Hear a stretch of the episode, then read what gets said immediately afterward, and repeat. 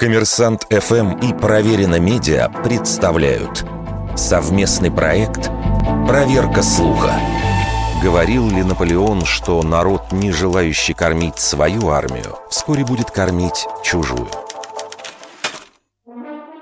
Несмотря на частое употребление этой фразы в русском языке, найти ее упоминание с отсылкой к Наполеону на французском или английском не удалось. Самая близкая по смыслу цитата, иногда приписываемая французскому императору, «Армия марширует на своем животе». Однако и ее авторство Наполеону, судя по всему, не принадлежит.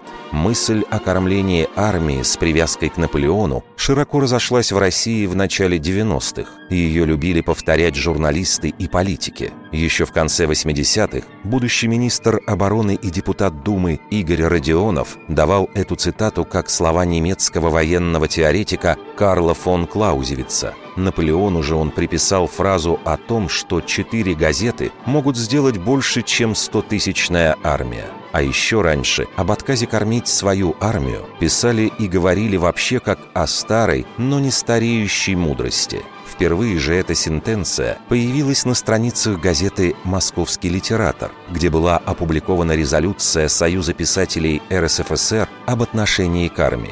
Народ, который не уважает свою армию, обречен кормить чужую армию, утверждали литераторы. Но ни на Клаузевица, ни на Наполеона авторы не ссылались. Вердикт. Неверная атрибуция цитаты.